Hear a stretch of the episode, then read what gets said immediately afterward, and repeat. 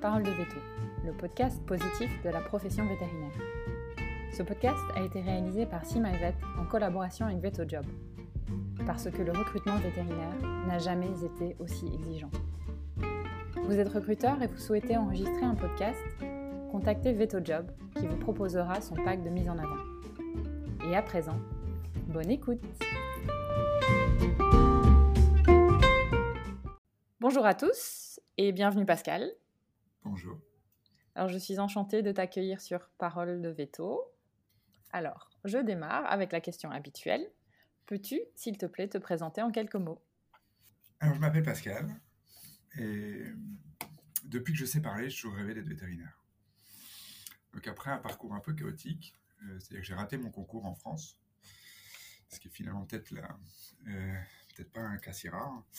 Euh, j'ai passé quelques années sur les bancs de la fac de sciences en France, et puis après, finalement, un parcours de sciences en France. Je suis reparti à l'étranger parce que c'était vraiment ce qui me tenait à cœur.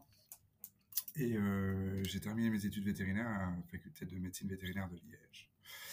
J'ai commencé à travailler en, en exercice euh, quasiment exclusivement rural, en tout cas mixte dominante rurale 80%. Et puis petit à petit, mon activité a progressivement switché sur de la mixte avec de plus en plus de canines, puis de la dominante canine, et maintenant je n'exerce plus qu'en animaux de compagnie, tous animaux de compagnie, donc principalement chien-chat, et puis un peu de nac, et de temps en temps une poule ou un mouton de compagnie. Et, tu t'es lancé directement à ton compte? Non. J'ai commencé euh, par être salarié, par faire un petit tour, euh, un petit tour de France de deux trois petits boulots, euh, enfin des petits boulots, des postes de salariés qui m'ont beaucoup appris et où je me suis beaucoup plu. Et puis, euh, finalement, à un moment donné, il fallait que je pose mes valises. Et euh, j'ai racheté des parts de, à, deux, à deux jeunes vétos. On a racheté une clinique. Et donc, je me suis retrouvé propulsé à ce moment-là, euh, associé et chef d'entreprise. Tu es toujours dans cette région-là? C'est toujours dans la région dans laquelle je suis, en région Rhône-Alpes, pas très loin de Lyon. Mais je, ne suis plus dans cette structure-là maintenant. Donc, j'ai j'ai co-dirigé cette euh, clinique euh, pendant 8 ans. Et au bout de 8 ans, j'ai quitté l'association et je me suis réinstallé un, peu plus loin, seul. J'ai repris un, cabinet qui, euh, qui battait un peu de l'aile, qui avait un peu de mal. Et moi, j'avais besoin de rebondir. Et du coup, je me suis dit, ben, après tout, pourquoi pas? Vas-y, puis on verra bien. On verra bien où est-ce que tu en seras dans 6 mois, dans un an. Et ça fait 5 ans et demi, bientôt 6, et je suis toujours là. Bah, bravo. Et donc, tu es, tu es seul, chef d'entreprise Je suis seul chef d'entreprise, mais je suis heureusement, euh, pour mon plus grand bonheur, je ne suis pas le seul à travailler ici. Euh, j'ai la chance d'avoir deux vétérinaires salariés avec moi et euh, deux, trois ASV, parce qu'avec les mouvements d'ASV, on est en recrutement. On en a deux fixes, une volante et un recrutement d'une troisième fixe. Donc on est six personnes en gros à travailler dans cette dans cette petite clinique. Une belle petite structure donc. Peux-tu nous dire ce qui t'a aidé au cours de ton cursus et de ton parcours du coup pour en arriver là où tu en es aujourd'hui? Ce qui m'a aidé, je pense que déjà notre profession, parce qu'on a la chance d'avoir un métier qui est, qui est assez tout-terrain, qui permet de s'adapter à tout un tas de choses, même si c'est un vieux métier, euh, ben finalement, on, peut exercer de plein de manières différentes, dont je n'avais pas, pas forcément conscience sortant de l'école. Et ce qui m'a permis d'arriver là, c'est euh, les événements de la vie qui m'ont forcé en fait à bouger, à sortir de ma zone de confort, à m'adapter et à évoluer en fait. Donc c'est euh, c'est un peu le parcours de vie qui m'a amené là, un peu le hasard, et puis un peu le culot, le culot de se dire bon, ok on y va, on verra bien, et euh, l'optimisme de se dire de toute façon on fera toujours quelque chose de bien et puis euh, et puis ça va pas on remodira on fera autrement. Euh, un optimisme chevillé au corps. Ça s'entend. Et, et, à l'inverse donc on a parlé de, choses qui t'ont boosté et à l'inverse est-ce que tu as rencontré des freins en particulier? Les, oui des freins on en rencontre. Les, mes plus gros freins c'était mes peurs et ma méconnaissance la peur, euh, mes peurs, c'est la peur de mal faire, la peur euh, du jugement, la peur de pas y arriver, la peur de l'échec, la peur de se dire si, si j'arrive pas, si je fais ça, si je prends tel engagement financier ou, ou de, chef d'entreprise et si derrière j'arrive pas à assumer la responsabilité, enfin, va faire le job entre guillemets. Et la méconnaissance, le fait de ne pas avoir certains outils ou de ne pas connaître certaines possibilités, que ce soit des possibilités les miennes chez moi ou autour de moi. Nier aussi, ça peut être la méconnaissance des possibilités de mes collaborateurs, par exemple. Et c'est vraiment ces deux choses-là qui m'ont le plus, qui m'ont le plus freiné. Et je me permets de revenir sur ce côté chef d'entreprise parce que c'est, je pense, aujourd'hui quelque chose qui évolue beaucoup dans la profession. On entend souvent que les jeunes sont, sont moins enthousiastes à, prendre ce genre de posture. Est-ce que tu as des commentaires à apporter à, ça? Et quelles sont les choses qui t'ont aidé à faire la transition de salarié vers bah, chef d'entreprise, justement? C'est assez rigolo parce que quand je me revois un petit peu en arrière, que je regarde dans le miroir, euh, moi je suis sorti de l'école et j'avais un plan de carrière un peu tout tracé. Quoi. Voilà, tu commençais salarié, puis tu euh, t'associais dans un endroit où tu avais bossé avant, tu mettais tes pieds dans les chaussons d'un autre, et puis ça roulait de manière un peu automatique sans qu'on se pose de questions. Tout était plus ou moins égalitaire, c'est comme ça que ça marchait. Un modèle un peu franco-français de veto, quoi. Et euh, j'avais eu ça dans le biberon, moi, depuis tout petit, avec des vétérinaires que je suivais quand j'étais gamin. Et voilà, c'était un peu ce que j'avais eu dans, dans, ma soupe. Quoi. Et puis, euh, en travaillant, bah, je me suis rendu compte déjà que ça se passait pas forcément comme ça. Et du coup, que j'étais obligé, si je voulais avancer dans mon parcours de vie, de, de faire un peu autrement. Voilà. J'ai racheté les parts d'une clinique. Euh, on m'aurait dit un an avant que j'allais faire ça, j'aurais explosé de rire. Quoi. Ça va pas, non Bah si, je l'ai fait. Quoi. Et euh, donc, cette posture, finalement, elle s'est imposée à moi plus comme étant un, moyen ou une solution plutôt que comme euh, une contrainte.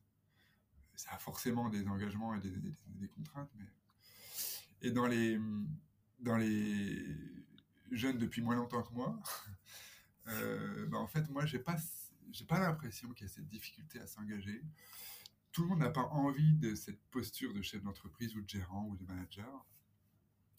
Mais euh, moi, j'ai le sentiment, au contraire, que la génération qui suit la mienne euh, est une génération extrêmement engagée, très engagée dans leur euh, métier et dans leur, dans leur vie, dans leur société, dans le monde actuel. ça ne se traduit pas toujours par une posture d'entrepreneur, mais même en étant salarié, ou ceux qui veulent juste être salariés et ne, veulent pas avoir la posture d'entrepreneur, sont très engagés dans ce qu'ils font. Et travailler avec des collaborateurs cette qualité-là, comme, ça, euh, ça dans les tripes, pour moi, euh, c'est vraiment un grand moteur. Un très grand moteur pour moi, qui gère une petite équipe.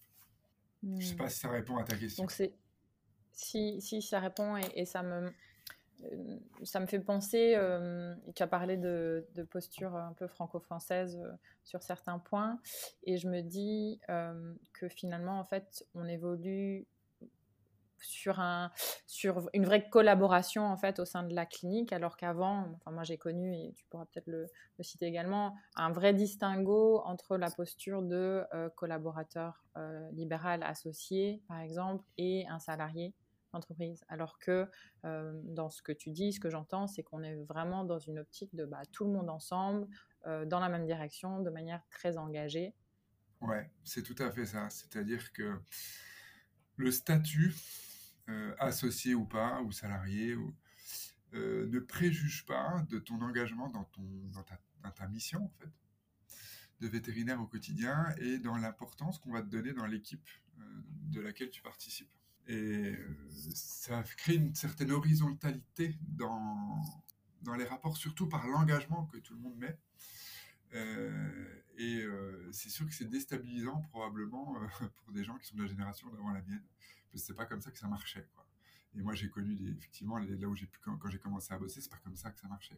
Et c'est un peu déstabilisant aussi parce qu'il y a une, espèce de, friction entre cet engagement où, tout le monde a la possibilité de s'engager et d'y mettre, j'ai envie de dire, autant d'énergie, qu'on soit associé ou pas, qu'on soit chef d'entreprise ou, pas, qu'on soit, et, en même temps, euh, le refus, dans certains cas, c'est un vrai choix, de ne pas justement être chef d'entreprise ou associé ou, enfin, d'être autre, refus, le refus d'autre chose que du poste de salarié, justement parce qu'on ne veut pas prendre certains engagements. Donc il y a une forme de, de distanciation vis-à-vis de la posture du chef, vis-à-vis de la posture de l'associé, mais tout en mettant un engagement qui est euh, quasiment équivalent, en tout cas dans la mission de, de soins vétérinaires, et puis dans, dans, les, tâches qu'on se partage dans l'équipe.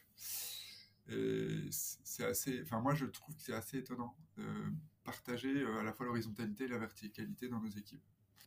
Et peut-être alors une importance, accorder une importance plus grande euh, sur bah, la mission. Finalement, on parle beaucoup de mission, vision, valeur et on attribue euh, souvent une connotation très marketing. Mais en fait, s'assurer que euh, malgré les différences de chacun, s'assurer qu'on qu'on œuvre pour les mêmes choses avec bah, les mêmes outils finalement. C'est ça.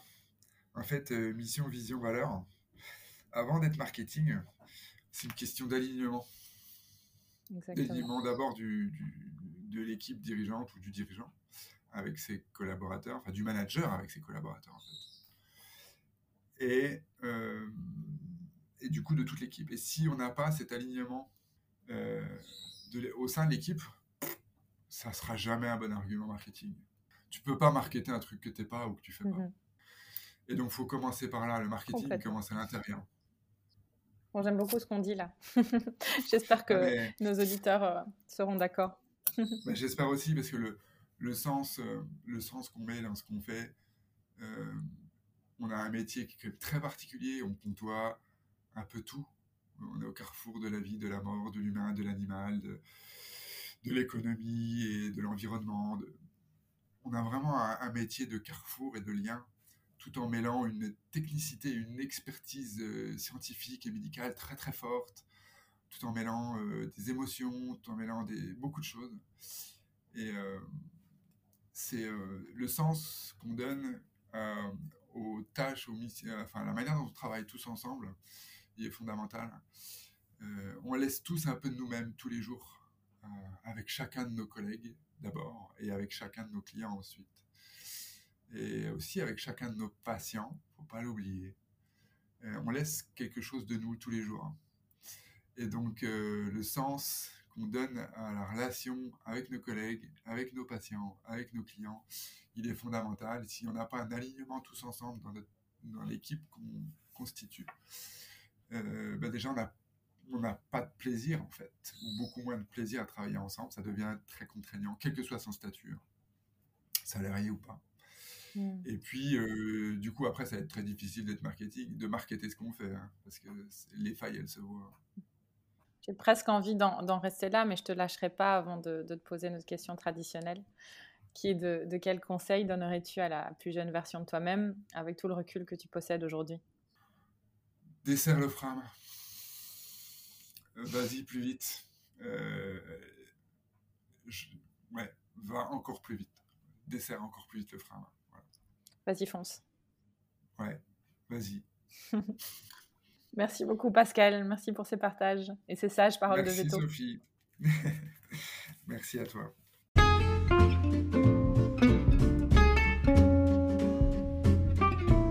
Si vous avez aimé ce podcast, mettez-nous un commentaire gentil et partagez-le autour de vous.